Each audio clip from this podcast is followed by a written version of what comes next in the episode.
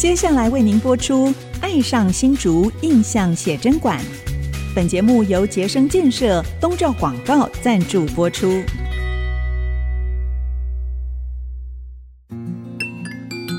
新竹是个有风的地方，新竹是个有故事的地方，有风就有故事。爱上新竹节目，带您从人文地景产重新发现新竹的丰富精彩。现在，乘着新竹风的翅膀，邀您一起爱上新竹。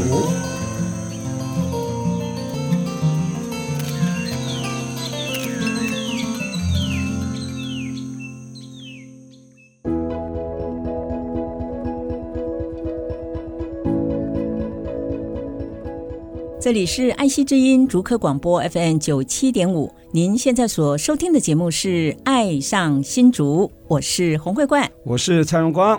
荣光，我想我们收音机前面很多的朋友哦，嗯、在假日的时候都喜欢去呃接触大自然，或者是去逛逛一些文化的空间，享受一下这个艺术的熏陶。也有可能会去逛百货公司啊，是大卖场也有可能，对不对？对。不过我相信会听我们节目的朋友，应该对艺文会非常有兴趣。是。那今天在我们的爱上新竹，我们要为朋友来介绍一个非常棒的展览。嗯、那特别也邀请到非常难得的一个艺术家庭来到了。我们爱上新竹哦，是先讲在哪里展出可以吗？是好，就在我们竹东，大家知道这个竹东是我们新竹县的最大镇啊，客家大镇，客家大镇快要十万人口了。那竹东有一个已经成立快三十年的艺术空间，比我们新竹县文化局还早两年。没错，就是我们竹东明冠艺术馆。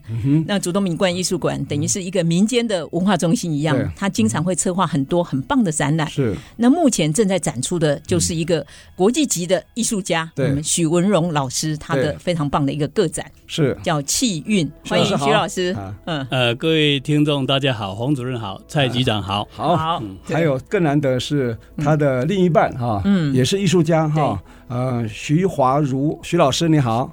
蔡局长好，我洪主任好。好，这个徐跟许啊，念起来都一样啊。许文荣老师叫徐老师，徐华如老师也叫徐老师，是双人徐，言午许双人徐哈。OK，好。那今天更难得的是，哎，我们徐老师他的大女儿哦，对，刚好从英国留学回来，也是学艺术哦。是，没错，没错。我们特别也把他邀请到我们的节目来。那他女儿叫做许薇姿，薇姿好。哎，您好，蔡局长好，洪主任好，各位听众朋友，大家好。好，声音好好听哦。哇，是像妈妈？啊，声音好。而且这个我们徐华如老师跟女儿看起来像姐妹一样啊。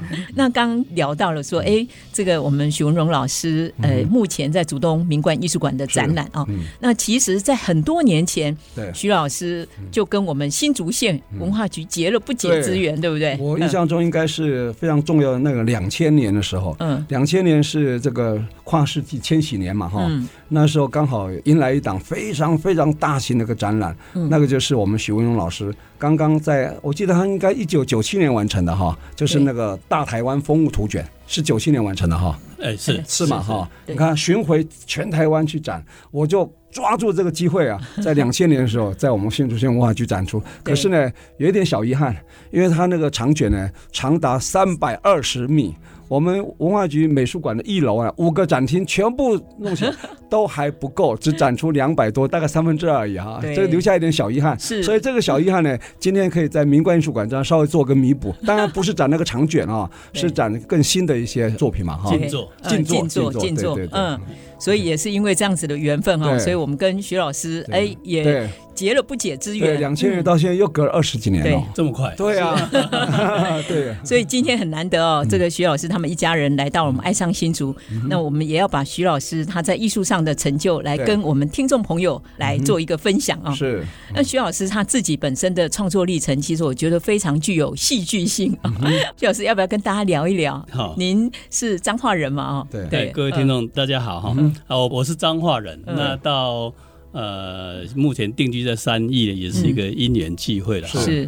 爱上那个三义的环境，嗯，这个这个国际慢城，对啊啊，所以呃很高兴在两千年的时候，当时是由文化总会文化总会帮我主办做啊全国性的巡回展。是，那呃很荣幸，刚好当时到新竹县文化局蔡局长那边展览的时候呢，哦，就是呃本来那时候想说新竹应该是展新竹市。嗯，哎，结果我们跟我们蔡局长很有缘，嗯，而且那个当时那个那个新竹县的文化局，事实上比新竹市美多了，对，后盖的，后来后来盖，而且规划，而且又空间又大，比较大一些，是，对啊，所以我就结下这样的缘，嗯，经过二十几年了，我们跟蔡局长还是对经常保持联络，经常保持联系，对对对，没错，空中在联系啊。但是见面机会不多，但是我一直很关注您哈，呃，横跨两岸，甚至在巡回世界各地这样展出，让我们非常非常的敬仰哈。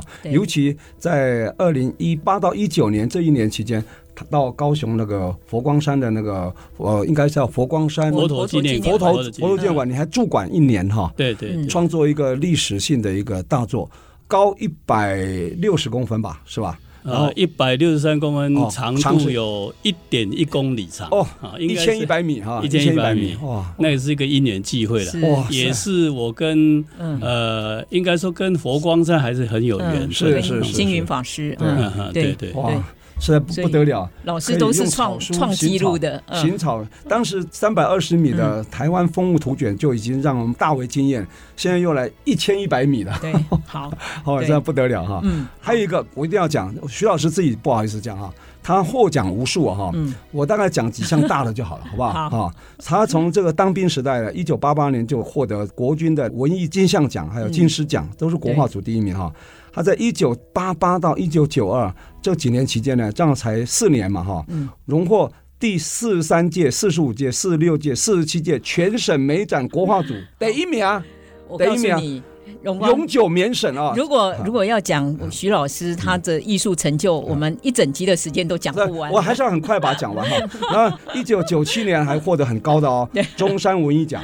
九八年中心文艺奖啊。对。二零零二年呢，获得吴三连文艺创作奖。你看这些都是掷地有声的大奖哈。没错。到零二年呢，获得十大杰出青年。是是，对。光是这些就让我们目瞪口呆，对吧？对。不过哦，我觉得大师成就的背后其实。是经过了很艰辛的一个历程了啊，还有淬炼，对嗯，没错。所以我想要请徐老师来跟大家回顾一下啊，因为我们知道徐老师很有才华，可是在他求学的历程其实是经过了非常艰辛的过程，哈。艰辛的过程，可以稍微跟大家这样嗯，就生长跟求学的历程哈。我我是在彰化的海边哈啊，所以这样在海边一个穷乡僻壤的地方哈，哪一个乡镇？我在彰化的大城乡，哦，大城乡。就是浊水溪入海口，是是是，就国光石化那种那个最海角，台湾唯一的沙漠。是，那在乡下说要来学绘画哈，大概是当时是全家都反对，对，没错，怕养活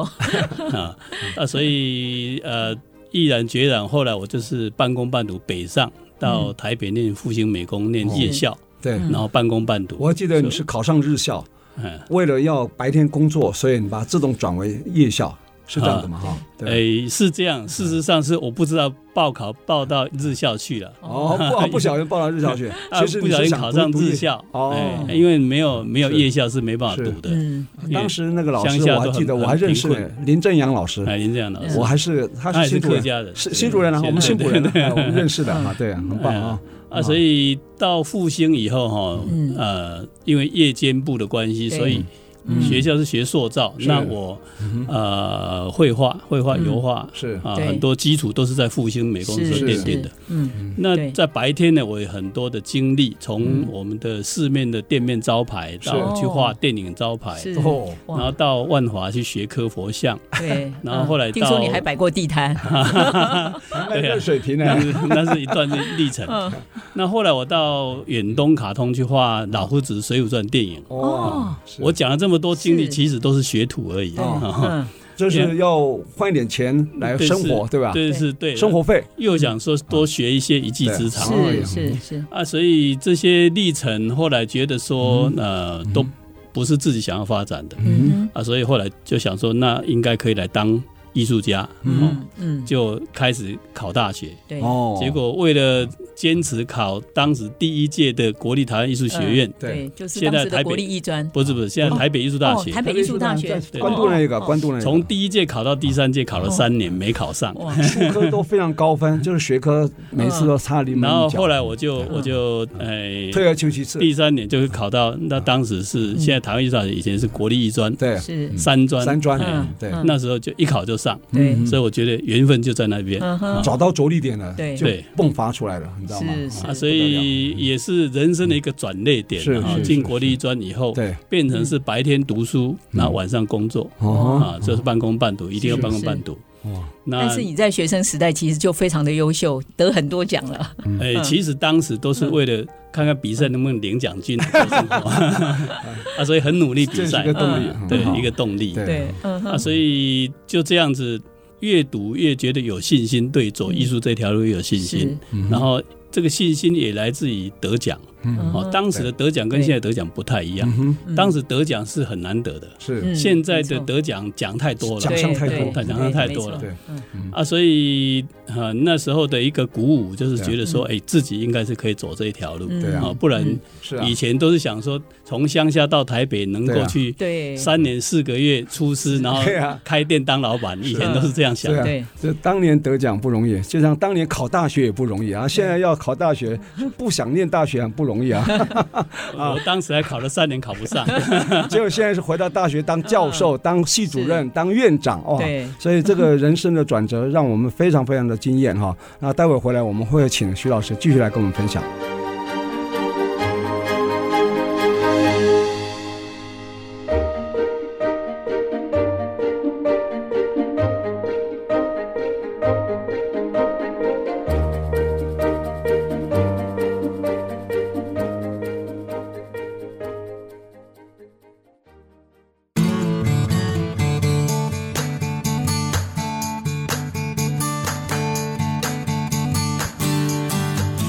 欢迎朋友们回到《爱上新竹》，我是蔡阳光，我是洪慧冠。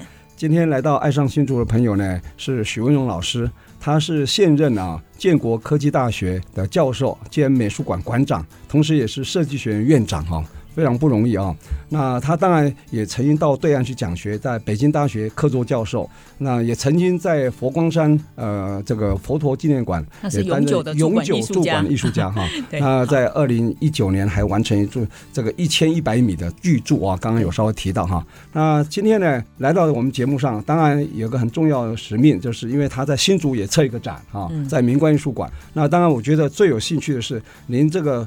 为苦回甘的童年了哈，然后你放牛对不对哈？然后在考上高中的时候，爸爸又刚好过世哈，所以这个对你的求学过程呢，应该有造成一些影响。后来当然你考大学考三年没考上，后来读了国立艺专，然后也改变你一生的命运，到最后呢还出国留学，回来当大学老师。这个过程可以再跟我们分享一下吗？那个我在国立艺专的时候，因为我是都是要半工半读，所以我日校哈，嗯、因为那时候。对，没有当兵不能念夜校。对，哦，对对对对对。哦，有这样子规定啊。对对对啊，所以那时候就只能考日校。对。然后变成是晚上还有假日去打工，打工啊。那时候因为也学了很多的绘画技法了，为了考试啊，所以后来就不断的想说转成教学啊。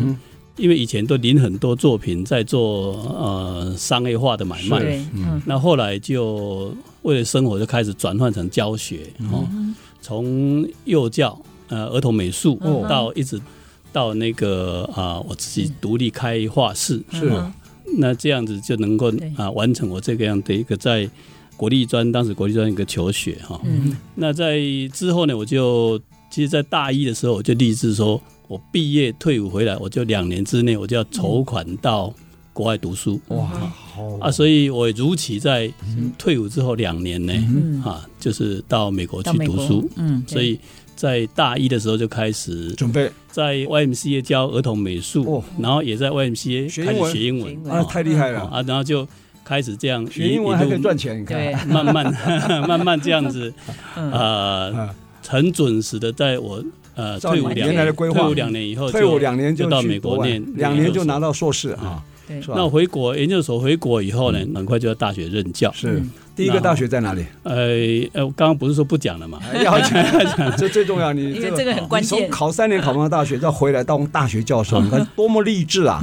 啊，呃，所以我在当时其实是有两个学校学校啊，都邀请你。一个是我的母校，就是国立专是啊，然后一个是东方工专，那时候是工专科，对对。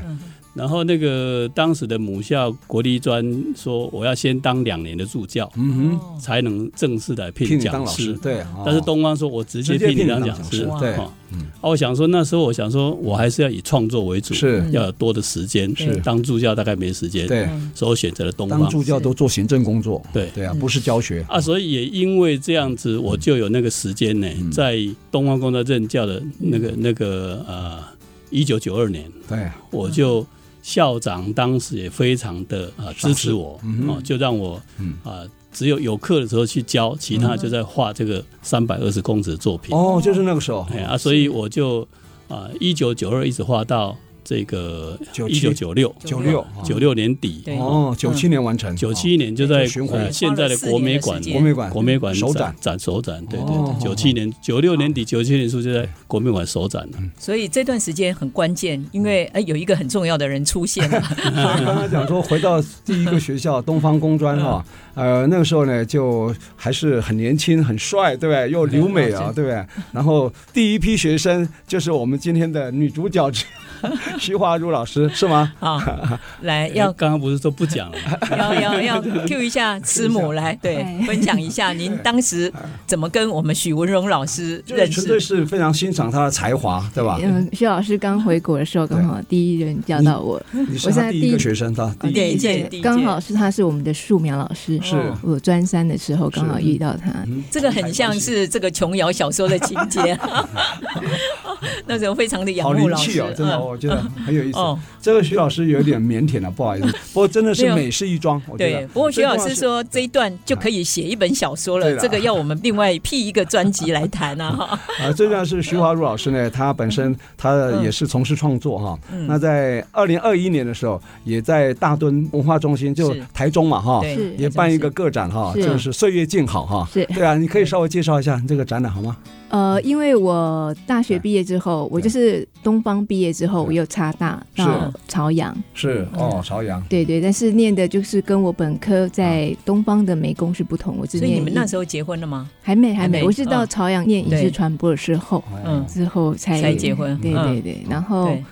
大学毕业之后，我就马上进入婚姻的生活，所以一直都是在当当他的贤内助了哈，让老师没有后顾之忧，专心创作。嗯，对，然后很快就进入当母亲的角色，就是生了三个非常棒的子女啊，是让我们羡慕。那所以之前有一段时间的创作都是以母亲跟小孩子的互动为主。那现在孩子都很大了，是那再重新创作，我的心境也不同，所以我用岁月静好表达。呃，我在这段期间之内的心情的一个转换，就是那种面对生活环境的那种自在吧。嗯，不同于做一个全职妈妈的角色，你孩子大了，你不用再把所有的时间花在小孩子身上。那你很小孩子上学的时候，你有很多自己的时间，那那个时间是很从容、很自在的。所以我用岁月静好是表现说我面对生活的琐琐碎碎，那我的心境的一种宁静安静的态度。喜悦的态度，我们作为一个也算是半个职业妇女，然后半个家庭主妇，是那种面对生活，你一大堆琐碎又繁复、重复的那种宁静的心态，所以我用岁月静好来代表。所谓的岁月静好，并不是所谓生活的所谓的。物欲上的富足什么的，而是一种心境上的心境的，对，没错，安静宁静面对生活的从容，是是，真的。我欣赏徐华如老师的作品，我的确有这样子的感觉。尤其看到徐老师的人物，哎，我觉得他人物好像就是他的自画像一样 哦，每一个都像这个呃仙女下凡。那我要 cue 一下薇姿啊，薇姿，刚刚你爸爸讲的他那个。呃求学的历程，那个非常艰苦的过程，你小时候有听过吗？有，就是嗯，爸爸有跟你们诉过苦吗？有没有？他有，从小听到大，从小听到大啊，从从小听到大啊，这也是一种家教。对，所以很难想象，对不对？不过你从小生长在这个 艺术家庭，嗯，你要不要分享一下？您也是受了这样影响，您才会到国外去学艺术。嗯，我是从事艺术创作，创作对艺术绘画的。嗯，对，您的绘画风格跟你爸爸妈妈有什么样的差异？有点结合他们两个的风格，我觉得多多少少这样子会受到影响，一定会受到影响。对，然后你会有压力吗？比如说父亲的成就这么高，那妈妈又画的那么好，像盏明灯一样不会有压力，因为是父亲嘛，对不对？对啊，怎么会有压力？对，应该我觉得算是正面多于负面了，应该很好。至少有一个明灯，一个灯塔照着你，哇！原来学艺术也可以成就好多美事啊，对不对？哈，对对对。对于从事艺术这一块，嗯，家庭也做同样的方面的话，就其实多方面是比较支持的吧。然后也会相较于同年龄的或者是嗯同领域的同学们来说，其实就是能够理解的比较多之类的，嗯，对。资源也比较广，这样对。哇，所以徐老师这个后继有人哈，对，其实我觉得最幸福就是这样子，然后自己从事什么工作，然后。太太也在旁边支持，也是同样的一个话题啊。女儿哈，儿女也一起这样做，哇，这一家就是这个浸润在这艺术氛围里面，这个那是最幸福的事。啊。跟局长报告啊，什么事业都能传承，唯独创作的东西没办法传承。哦，创作需要 需要创新嘛，对。领进门以后都要靠自己，对对对，这样这个是经典之一，对，没错。创作无法教，是创作无法教，教了就变成是模仿了，就变技术了，对对对，没错。教了就变技术了，你知道吗？对，所以要自己去创作，要自己找出哈自己的一个风格来哈。是是是，很好。今天很难得啊，我们许文荣老师，还有他的夫人、另一半徐华如老师，还有他的千金大女儿哈许薇姿小姐呢，应该也未来也可以当老师了哈，艺术家哈，一起来爱上新竹节目来分享他们的艺术中的一些呃生活的感受啦，或是对呃岁月的点滴。待会回来我们请他们继续来跟我们分享。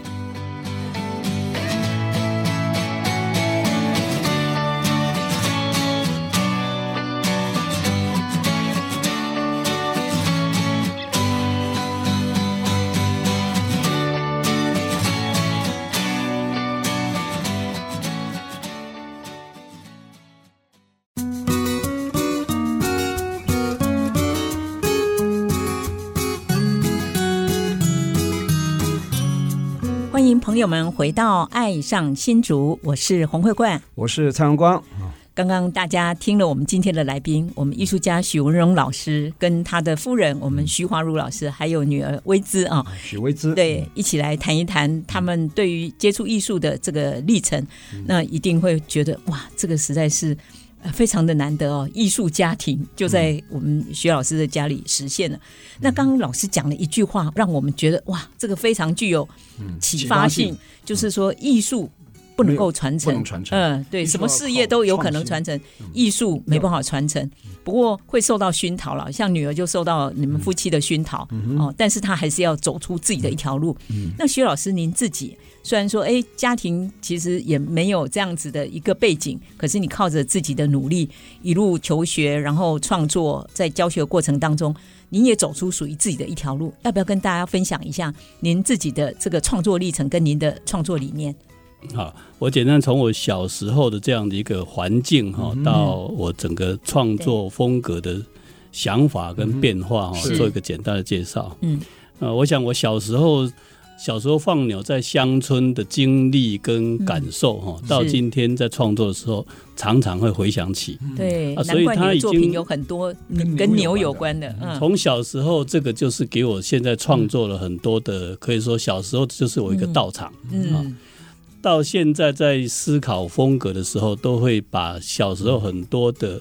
呃，感受经历呢，引到这个画面来，嗯、而且经过这个拟人化的一个变化哈，拟人化的变化，嗯、啊，所以我也因为这个环境的贫苦哈，嗯、我们算是穷乡僻壤的地方，嗯、这样的贫苦的经历呢，啊，让我不得不在求生存跟求学当中呢，不断的有很多的历练跟经验哈。啊，所以在从复兴美工半工半读，然后白天做啊广告招牌、电影哈啊，不管是摆地摊或是。这个学科佛像、学科卡通，种种哈，这些历练呢，都变成了养分了哈。哎，就变成后来我创作的一个养分。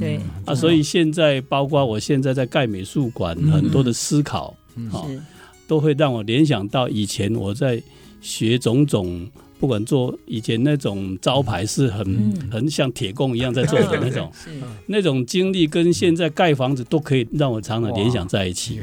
啊，所以我在呃这样种种后来决定考大学，然后又到国立艺专哈。嗯呃，学的水墨，高中学的雕塑、西画，然后大学学水墨，嗯，然后我会比赛会那么多得奖，其实得奖都是水墨，哦，啊，其实也因缘于当时的啊，为了比赛拿奖金过生活，啊，所以好像在打仗一样啊，不断的累积资源，是，其实我在里面写的都是第一名，其实里面还有第二名以下的，只是没写而已哈，就是它会有会有起伏哈。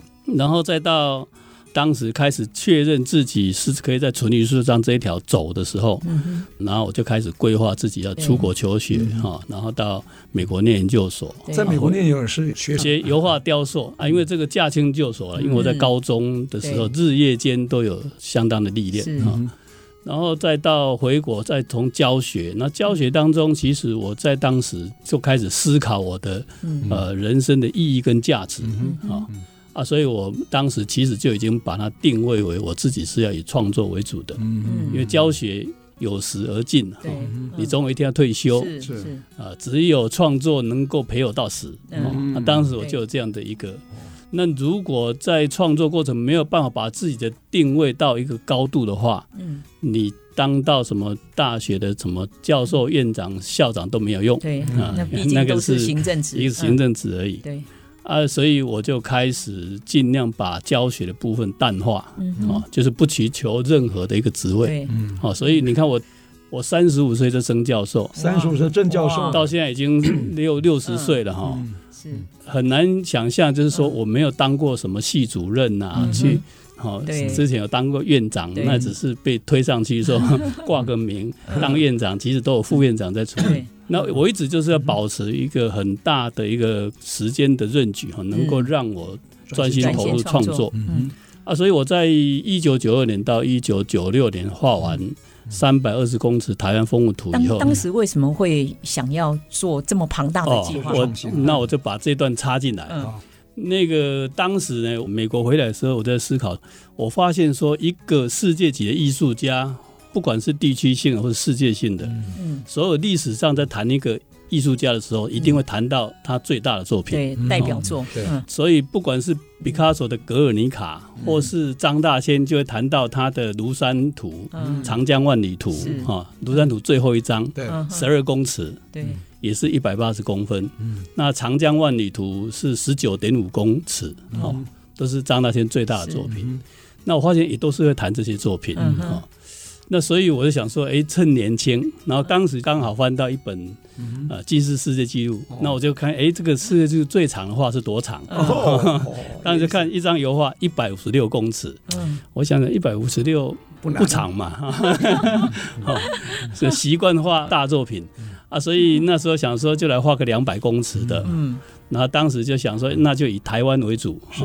台湾为主啊，就开始，因为呃我们在学生时候刚好也就是呃台湾的本土意识正抬头啊，所以的那时候的水墨画，因为我们早期学水墨都是从传统的时候梅兰竹菊传统学，但是到我大学的时候，事实上本土意识抬头，嗯。那时候很多本土的文学啦，哈，或是那个我们那时候就是用西方的写生的概念，拿着毛笔走向乡村，台湾乡村就本土意识。我们用水墨画台湾，哦，然后就很多画台湾的破旧房子啊，大树下的呃呃老牛小孩啦，哈，那那些本土乡土艺术哈，那时候我们算第一代，是。哈。不过那时候我还是大学学生，那时候就很多呃。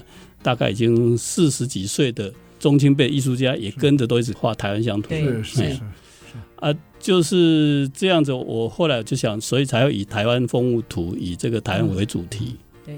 然后台湾风物图我画了四年，是从台湾的自然山川，还有人文建设，对，还有这民俗，台湾人的信仰，我用这三大主题。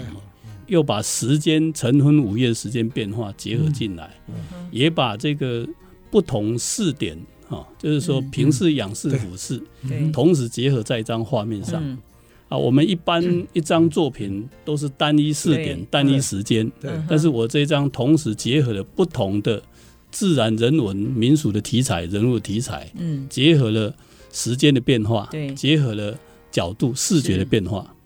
啊，当时都全部把它考虑进来，因为不想说后面有人在说我在画了一张什么什么的，无法超越了，对，无法超越。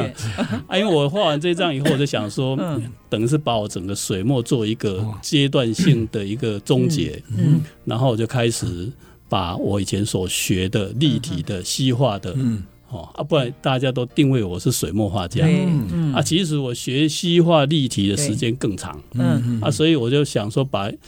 我认为这个多元化的社会，它必须多元化面貌呈现。就像你影视歌星以前都有什么凤飞飞啦，什么秦汉林青霞，那种巨星型的，像到现在都是多元面貌。嗯，那一个呃一个影星，他也会来唱歌，也会来主持节目一样。是多元化的面貌。我要打岔一下，就是刚老师的那件大台湾风物图卷啊，等于是把老师的这个水墨创作做一个阶段性的。一个整呃整合。对，但是那件作品其实后来在两岸交流当中扮演了非常非常重要的角色啊。对，那也让徐老是也让徐老师红到这个对岸去，对，当做国宾礼物啊。所以我就开始做啊全方位的创作，嗯，好，就慢慢的抛开技术，慢慢抛开材料问题，哦，不去思考这个材料的跟技术本身对创作者的。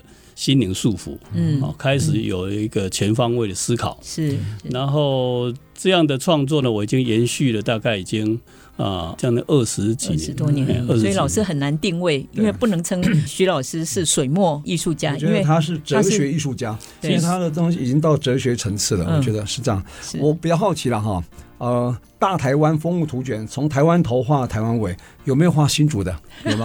有。新竹是什么？画城隍庙呢，还是画青草湖？呃，新竹竹竹子，那时当时新竹让我的人就是风风很大，是，所以我用一个新竹在中山高速公路从桃园机场，然后带入高速公路的竹子有风在吹，然后带入到呃。那个刘氏家祠、潘氏家祠的客家客家风采，很辛苦的，对对对。但我就有感了，所以然后到义民庙。啊，太好，好就以这个，我是把它这个县当时把它定位为啊客家，因为当时还没有什么竹科了，对，因为这个一九九二年那时候还还没有那个。啊，所以新竹当时就以客家、客家的这个建筑跟民风为主，这样又扣到我们爱上新竹节目了。好，呃，非常精彩。那因为时间关系，没办法完整的把这个台湾头介绍到台湾尾了哈。不过新竹至少没有被跳过，我们觉得非常的感动啊。因为这么大的一个图，然后到世界巡回展出的时候，等于是相当程度也帮台湾做行销，在被画到的主题呢，也当做是一个名片一样，也是一个非常好的行销。回来，我们就请我们徐老师继续来聊这个大台湾风物图卷，还有更大的、更长的啊。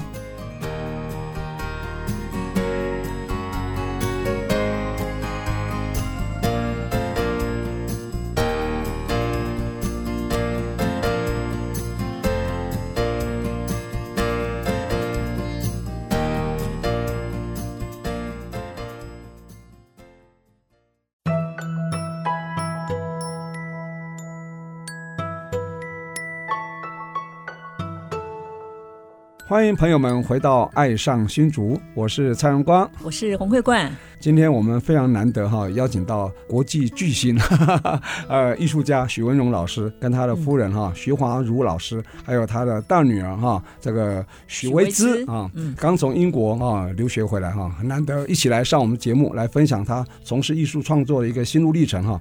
呃，徐老师实在太精彩。刚刚谈到这个大台湾风物图卷，有谈到新竹啊，我觉得你不是只有做水墨而已，你还有很多这个立体雕塑，还有你最近一些新的作品，可不可以跟大家介绍？好吧？啊，是从台湾风物图我结束以后开始做这个，把以前所学的啊综合性的怎么样用一个呃结合在我一个呃思想，因为。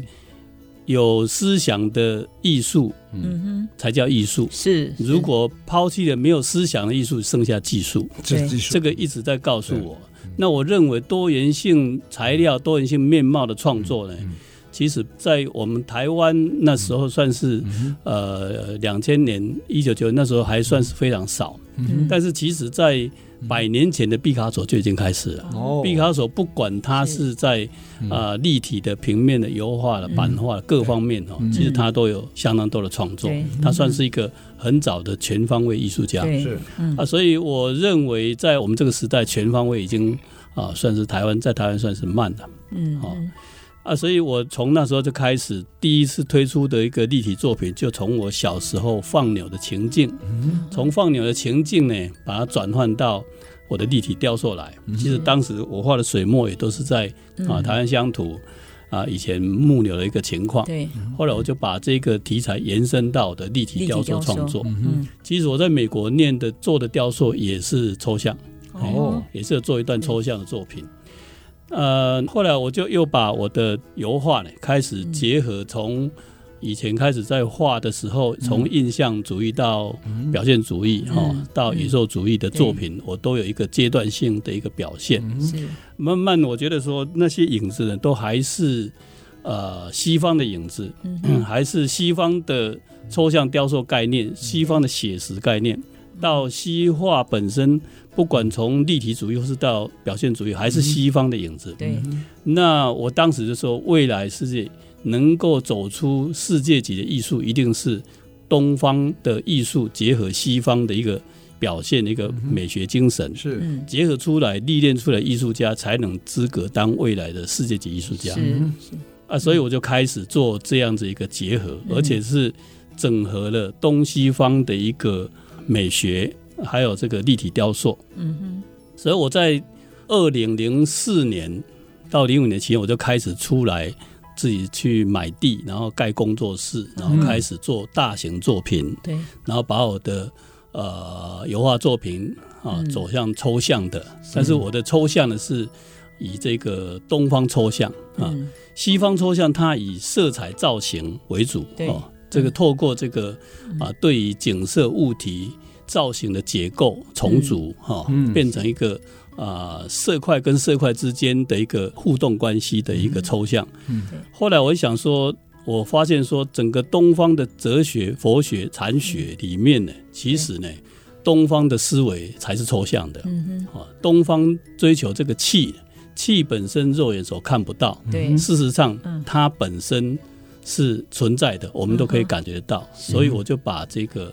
东方的这个气韵的美学呢，嗯、延伸到我的啊画布上，油画布上到宣纸水墨，对，到立体雕塑，嗯、所以我开始找怎么样把东方的书画艺术，东方人谈这个意境境界的美学、气韵美学，把它转换成立体雕塑。嗯，所以我就从这个书法里面，尤其是草书，哇，草书开始研究如何将草书结合。转换成立体雕塑，如何将书画艺术的谈意境境界的，对，哦，东方人什么东西都谈意境、谈境界，嗯，把这样的一个思想跟美学呢，转换成立体雕塑，嗯，也转换应用到我的油画作品里面，嗯，就是忘掉材料，不管它是油性、水性的，或是墨，哈，对，啊，这样子的一个材料，我希望能够用一个。线条，东方的线条，东方的气韵线条，东方的气韵美学，贯穿到我的任何材料、任何的平面立体作品。哦，我把这个方向定了以后呢，我就开始朝这个方向做大型的创作。是。那在呃，刚刚蔡长交代说，谈一下这个佛光山的这个，我想这是个因缘的哈。哦，也是我觉得我是跟跟禅佛开始有缘的时候，嗯，那绝对不是像。如常法师讲的说，去到他们佛光山以后，怎么我就理光头了？这个是呃，应该是没有关系的。嗯，那后来我就开始这个，我就发现，哎，我接触了佛光山以后，发现说我对这边好像特别有缘。嗯，然后刚好我在我们全国十大杰出青年美术得奖人，嗯、当时有宏基电脑施正荣董事长当我们十大杰出青年的会长，嗯、我们有个联谊会。是。啊，由他当会长，我当策展人，我们做一个把十大杰出青年历届的美术的得奖人，嗯、包括杨英风、朱铭啊、刘国松啊，哈、嗯，各个什么何怀硕啦、吴宪山呐，我们这些得奖人总共十七位。哦，当时是四十年来才有十七位美术得奖人，然后由我当策展，然后整合到全国巡回展。对，刚好高雄就到佛光山，哦，开始结缘是。啊，结缘之后呢，我那时候就展草书雕塑，嗯、是一个佛像佛经，嗯、用心经创作的。嗯，当时那个主场法师说：“哎，这个很好，能不能邀请我到那个展？”嗯，我去个展以后呢，他又非常喜欢，哦，嗯、非常喜欢，刚好这个呃星云大师哦，他这个一笔字的创作，那他希望委托我把这个他一笔字呢，你把设计做成雕塑作品，哦，立体雕塑，因为他看我写佛经这样，对。那我才刚个展完，嗯，然后我把星云大师这个一笔字呢设计成一件雕塑，叫做《行愿千里》。我把那个如常法师说：“哎，老师你怎么知道我师父的这个一辈子的愿望就是能够行愿千里？”哇！他说：“我觉得啊，我似乎知道他星云大师的这个哦，所以啊，后来行愿千里四个字是你自己想出来的，是我想出来的，对，因为我把他那个。”呃，星云的两个字的签名，然后应用它，然后有一个有一个和尚，然后走过走过千里路这样，然后把它定名叫“行愿千里”。对对，就这样子。他说：“哎，这一件一定要来做个展览。”我说：“才刚个展过。”对，那当时我们在那边也跟星云大师报告。嗯。啊，我当时就说，那我行愿签，我就写一公里的佛经来搭配好，嗯，就这样很自然讲出一公里，然后，所以也不晓得当时一公里要多长，要怎么写，但是讲出的话就要做，我习惯就讲了就做，嗯。就这样子，就是糊里糊涂，他就说：“那你进来，他们用一个双阁楼给我专门去写，花了一年时间。”哎，那来了回这样写写写了，呃，其实上写的应该有一点一公里长啊。所以他是挂在墙壁上画，还是放在地上画？一定要站着写，站着写。所以那个宣纸是放在墙壁上，垫在墙壁上。没有没有没有，地上那个写大字哦，是大字。高的时候，因为手看不到，一定要站着写。对呀，对呀，因为我就这样子写了，写写写了很多经。那时候借着写经，对啊，因为开始都一直写错，是。写错，然后当时怎么办？要重重写，割掉，割掉，哇！所以那时候就刚好在里面写哦，然后诶，开始都一直写错，嗯，然后后来就慢慢慢慢自己悟出一道如何不会写错的方法，然后 从中找方法，我就开始做写稿。对，好，每一个经呢，先把它读一遍，写一次稿子，然后一张一张的，先念念一遍再写，按住一行，念一句写一句，念一句写一句，用这样的方式呢，不断的写写的。是，后来也借着这样写了很多佛经，从。呃，《心经》《金刚经》啊，《六祖坛经》是等于所有的这个普门佛教的经典。所以你在写的同时也在念，对不对哈。但是个修行啊，真的不容易。呃，所以最后展览的呈现，因为我们看到的那个画册的图录也大为惊艳，从天花板到墙壁这样绕一圈，就是一个很大的这个装置艺术展，一点一公里的，所以场馆不容易。当时也配合一些呃草书雕塑跟佛经，就这样做了一个展览。是是。后来听说您包括之前在这个抄经的那些手稿，全部都捐给佛光山。啊，对，所以延伸到现在做了很多系列展览。啊。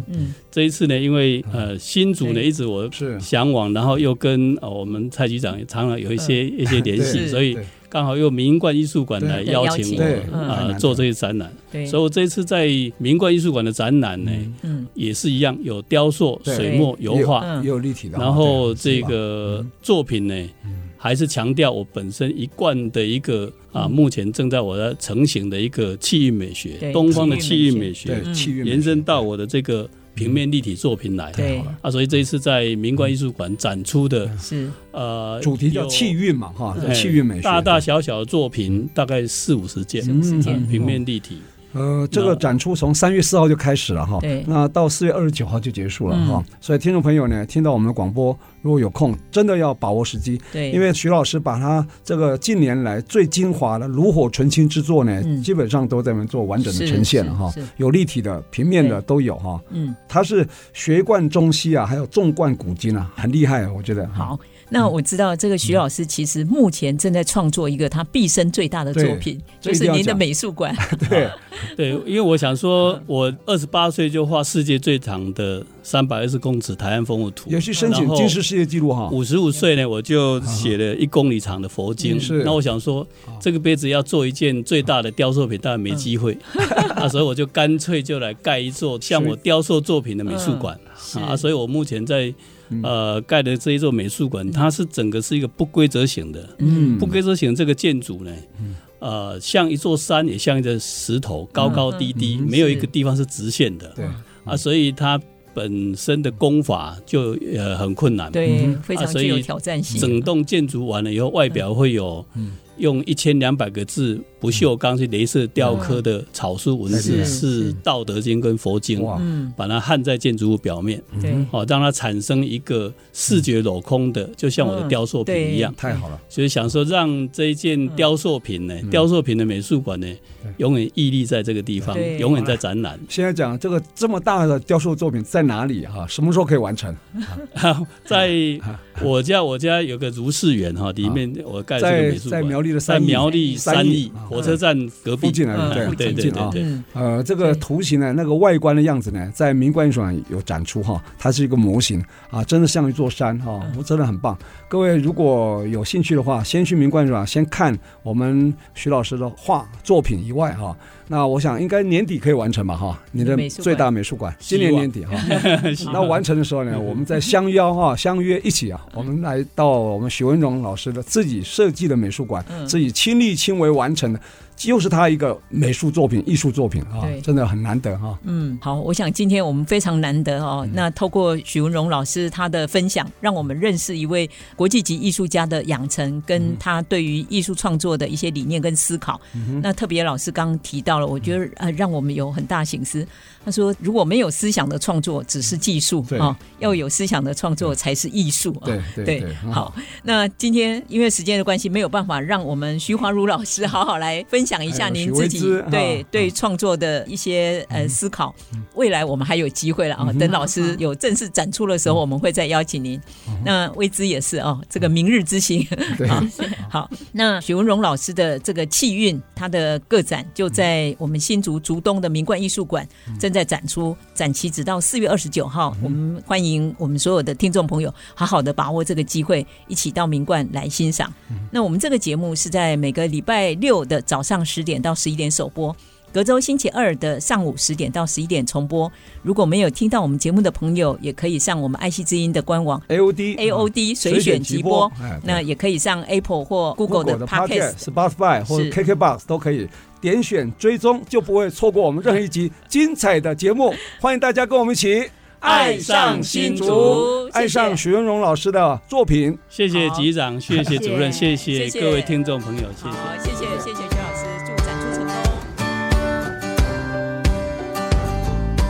本节目由杰生建设东照广告赞助，杰生建设东照广告一户一画，美学发芽。与您一起走过历史光影，发现在地的美好与感动。